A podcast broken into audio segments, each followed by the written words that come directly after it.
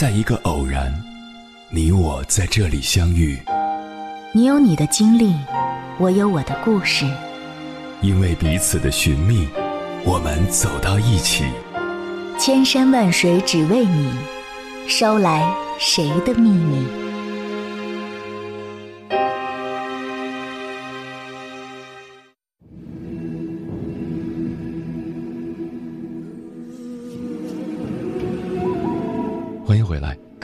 各位异行者，这里是正在直播的中国交通广播，千山万水只为你，深夜不孤单。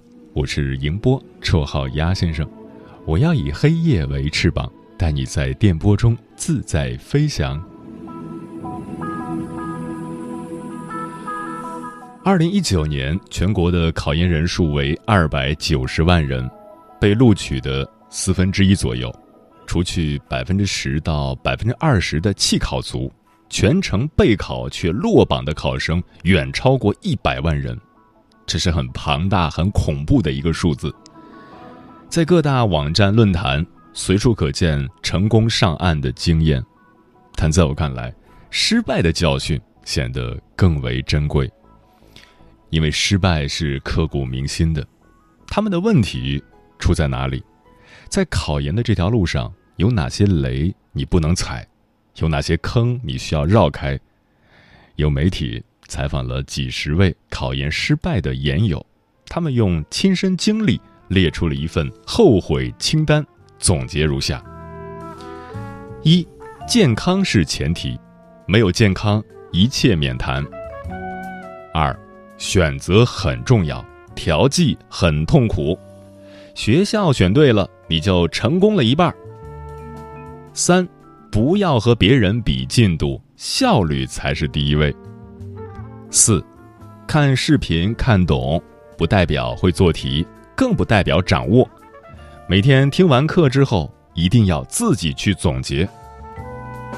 五，资料在精不在多，吃透才是王道。六，别让你的努力毁于低效率的勤奋，制定计划。学会管理自己的时间。七，不要让自己成为情绪的奴隶，好的心态是高效率的基础。八，不要盲目迷信经验，总结自己的经验比什么都强。九，考研期间坚决不能碰感情，这是真理。综上所述，健康。选择、效率、时间管理、计划、心态，这些就是考研成功的关键词，环环相扣。哪一个环节掉链子，都有可能导致崩盘，最终失败。所以说，考研不仅仅是一场考试，而是一个不断完善、提升自我的过程。敢于直面自己，克服自己，养成自律的习惯。就是你最大的收获，即使失败了，你也会变得比之前更强。接下来，千山万水只为你，跟朋友们分享的文章选自拿 offer，名字叫《考研失败，工作亦无望》，骄傲的我成了班上没着落的那百分之一。作者小拿。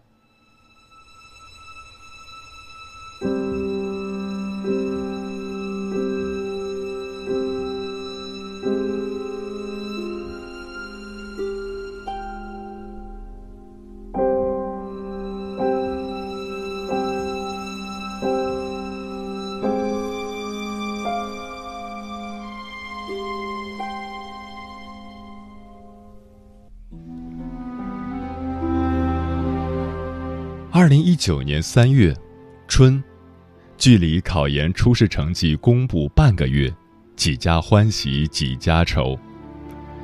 这个三月，丝毫没有感受春天带来的活力，而是深陷纠结和痛苦。调剂不调剂？要不要二战？要不要找工作？好的学校去不了，差的学校不甘心，又错过了找工作最好的时机。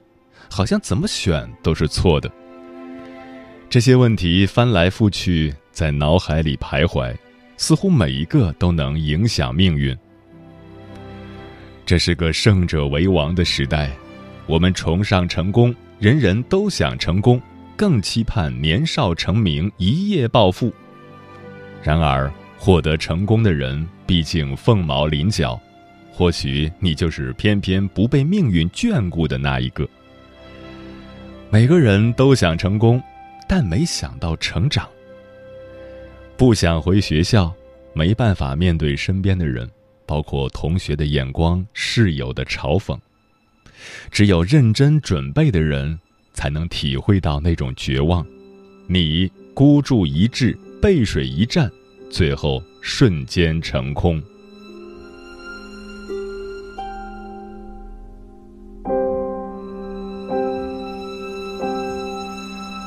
准备考研的原因各不相同，或是为了提升学历。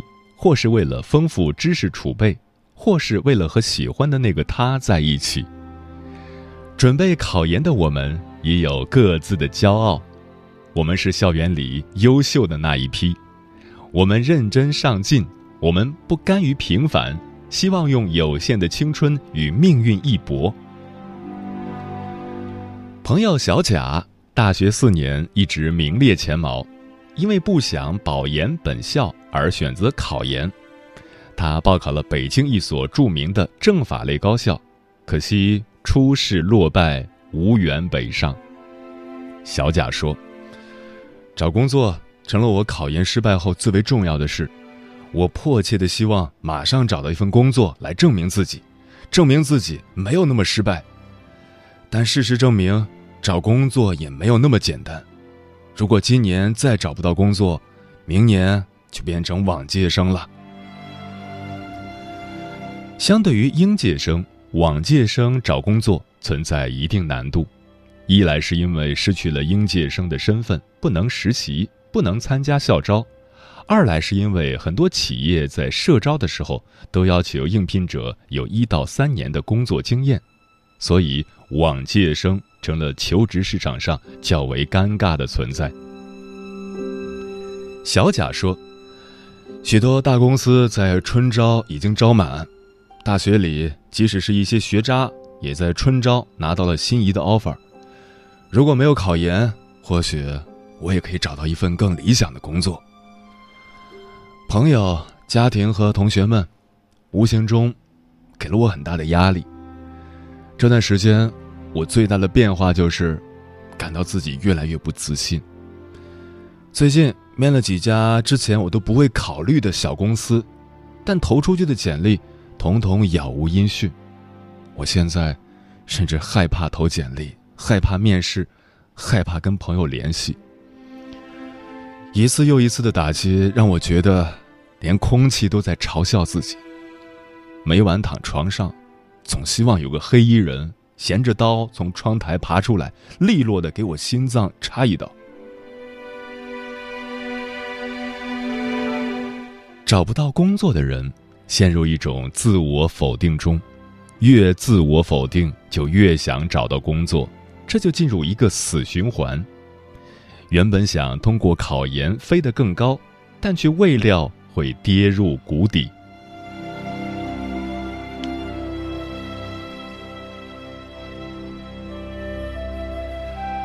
相信大多数人都看过电影《当幸福来敲门》，妻子离开，工作丢失，还要独自照顾年幼的儿子，男主的境遇糟糕透顶，普通人可能早就崩溃沉沦，但是，即使住在厕所里，他也一直在为自己的梦想去奋斗。当一无所有的他说想要成为一个投资专家的时候，我们可能会觉得可笑。但是，看到他的努力后，却又只觉得敬佩。他做了大多数人不敢做的事情，即使失败了又怎么样？不过是从头再来。这让我想起了另一个姑娘花花。花花也是两百多万人中的考研陪跑者之一。花花说：“关于考研失败这件事，我其实学到的更多是教训。”是自己目前的不足。考研失败后，花花反思了很多，包括有规划但是行动力不强，情绪起伏大，学习重点错误等。通过反思不足之处，他在之后找工作的时候开始纠正自己。他说，在后来找工作的时候，我开始慢慢去分析自己的长处和短处，用自己的优势去匹配工作岗位的要求。在准备阶段，尽量弥补自己的不足。就这样，我收到了第一份 offer。这个时候，我开始觉得我好像没有那么失败了。我可以用我现在的能力去做到更多，我还可以继续学习。一旦你对自己有了新的认识和自信，你就会想要继续提升自己，得到更好的，学会探索自己。客观理性的分析自己的优势和劣势，这是我从考研失败中学到的最有用的教训。听起来好像很难，其实你一旦开始对自己进行评估，对事情的现状进行分析，就能解决很多问题。考研的时候，你可以问问自己：我真的适合读研吗？读研能给我提供更好的平台吗？我能不能接受最差的结果呢？考研失败，我真的就无路可走了吗？包括找工作的时候也是，你可以问问自己：我有什么能让这家公司非录我不可的能力吗？我有什么一定要选这个职业的理由吗？今天面试表现不好。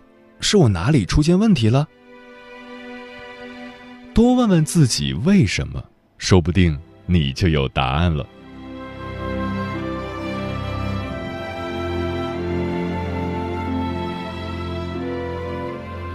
二零一九年，二百九十万人参加考研，录取人数只有七十二万，二百余万人面临着考研失败的结果。所以你不是一个人。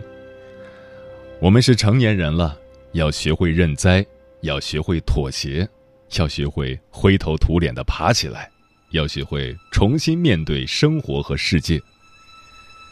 你要记住，你的朋友还是喜欢你的朋友，你的家人还是爱你的家人，你的仇人更没空去嘲笑你。接下来，你唯一需要克服的。是内心的羞耻感，和感觉自己没能成为研究生，然后就未来不如人的挫败感。至于如何找工作，我们应该有个初步的规划。找工作的主要过程是：明确求职目的和就业方向，写简历，投递简历，参加面试，入职。首先。根据自己的专业或者兴趣，确定求职的行业和岗位。其次，多去了解单位的信息。要知道，招聘简章都有滞后性，他们针对的是秋招开始时的情形。自己心仪的岗位是不是已经招满？会不会又有一些新的岗位设置了出来？这些你最好能够直接咨询单位的 HR。需要你主动出击，然后写简历，拿张白纸或者打开 Word，梳理一下大学四年的经历。写好简历之后，就可以勇敢的去投递和面试了。一般来说，刚开始投简历被查看、邀请面试的机会会比较大，越到后面被查看的概率会越来越低。所以，越到后面越要冷静，保持平常心，认真对待每一次投递和面试。这一点我很佩服朋友木桥。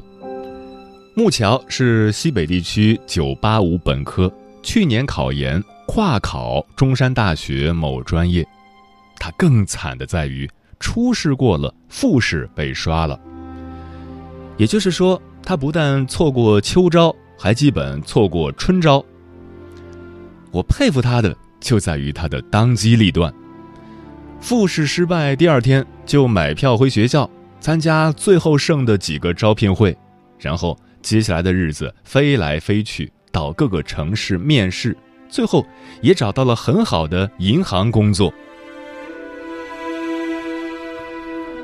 还有一点需要注意，如果有条件的话，可以联系周围已拿到 offer 的朋友，通过内推进入单位。梁哥就是通过朋友内推顺利进入了一家单位。他说：“本人非九八五，非二幺幺，但是也经过二战了，信心满满，却依旧失败。看到成绩的时候，抱着老妈大哭一场。从小到大，我基本上都是优等生，这种打击真的很大，因为临近毕业，不管哪一样，总感觉比别人慢了一拍。”似乎触手可及，却又遥不可及。当时我哥跟我说了一句话：“妹妹，你换种生活方式吧，不管是工作还是怎样，先把考研放下。”我照做了，而且我非常感激的照做了。现在我也很庆幸我照做了。我很快的找到自己的同学，通过内招进了一家蛮有名气的互联网公司。当时还想有三战的想法，不会掩饰，被面试官看了出来。多亏了同学的苦心劝说和再次争取，我又得到了一轮面试机会，第二天就成功入职了。现在一步步走来，十分踏实。再次进修的想法还有，但是现实多了，希望自己修炼的足够好。再去进修个 MBA 或者出国深造。回想当年二战失败，我也仔细分析了自己的心理，其实就是内心的不甘和对现实的无力挫败感。但是现在看来，又算什么呢？人一辈子这么长呢，何必太执着？尝试接受当前的失败，要知道。这并不代表着我们的整个人生。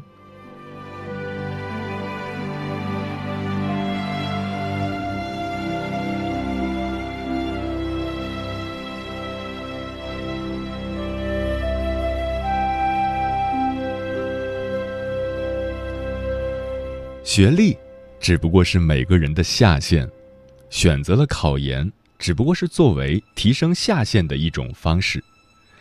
人不能老盯着自己的下限不放，也要着手去竞争人生的上限。在工作中，拿出当时考研的拼搏与干劲儿，不断努力、认真思考，寻求发展机遇，我们的人生也会有很多种可能。师兄明阳一直是我特别欣赏又无法模仿的那类人，不甘于现状，敢于折腾。他说。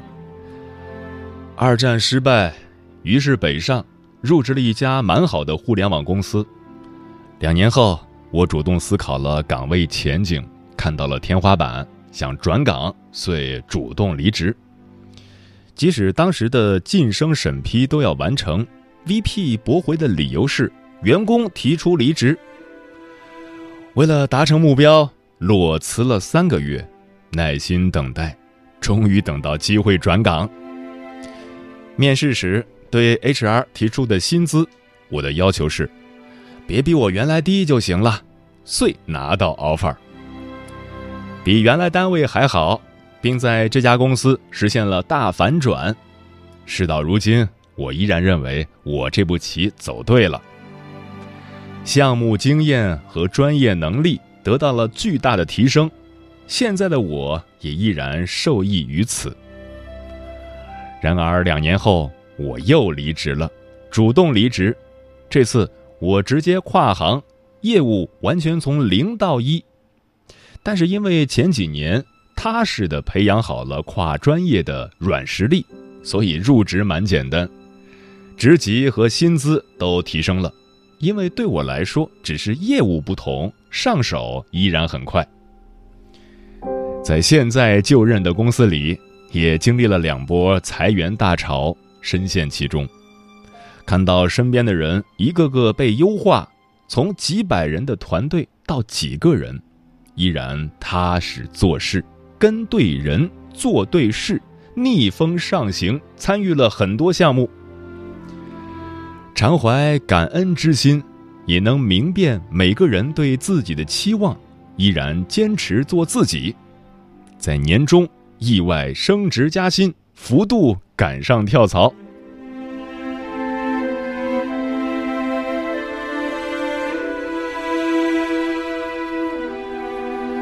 现在的名扬还在发展很多相关的，但与本行业毫无关系的爱好。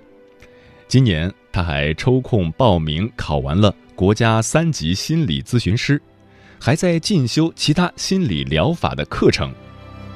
他说：“工作快六年，我对自己的经历评价是蛮有意思的。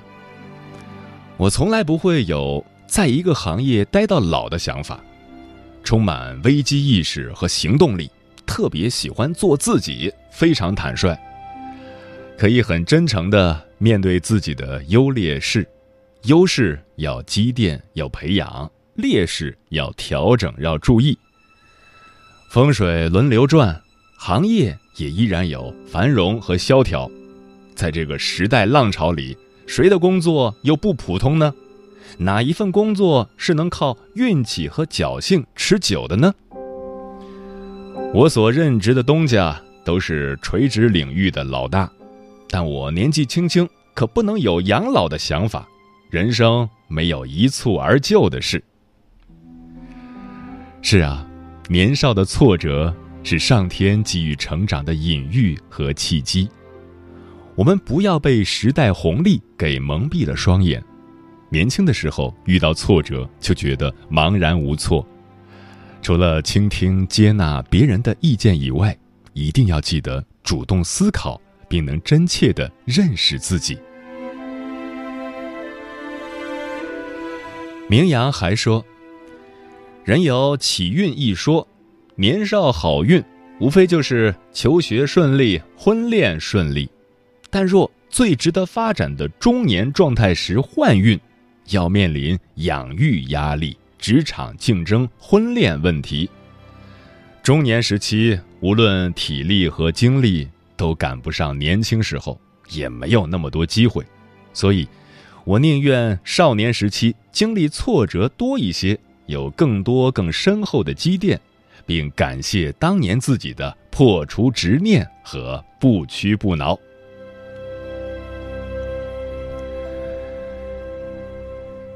有人说，你生而为龙，即使一朝折断掌爪，拔裂鳞片，虾目断尾，坠入浅滩，龙依然是龙。通过上述这些人的经历，希望刚刚遭遇考研失败的你能够明白，考研从来都不是唯一的出路，重要的是在这条路上有收获，有成长。路的尽头指向未来。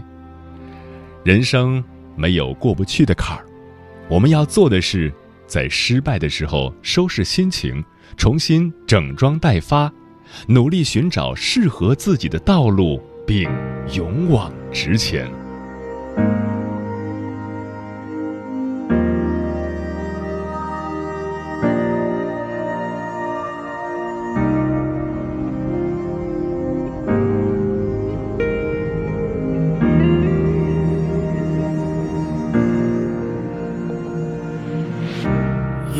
世界就这样，我也还在路上，没有人能诉说。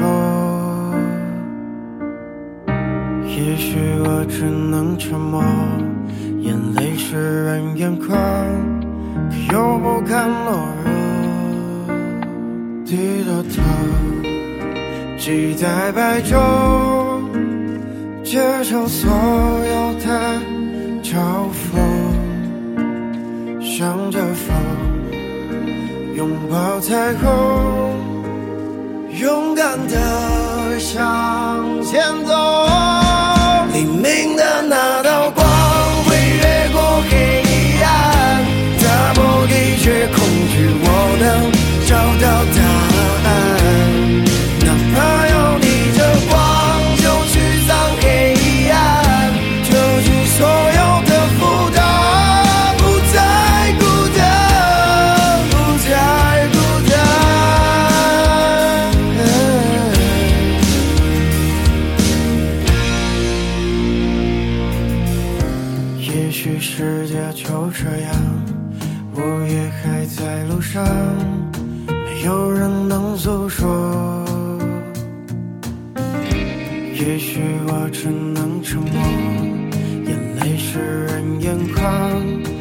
又不甘懦弱低着头期待白昼接受所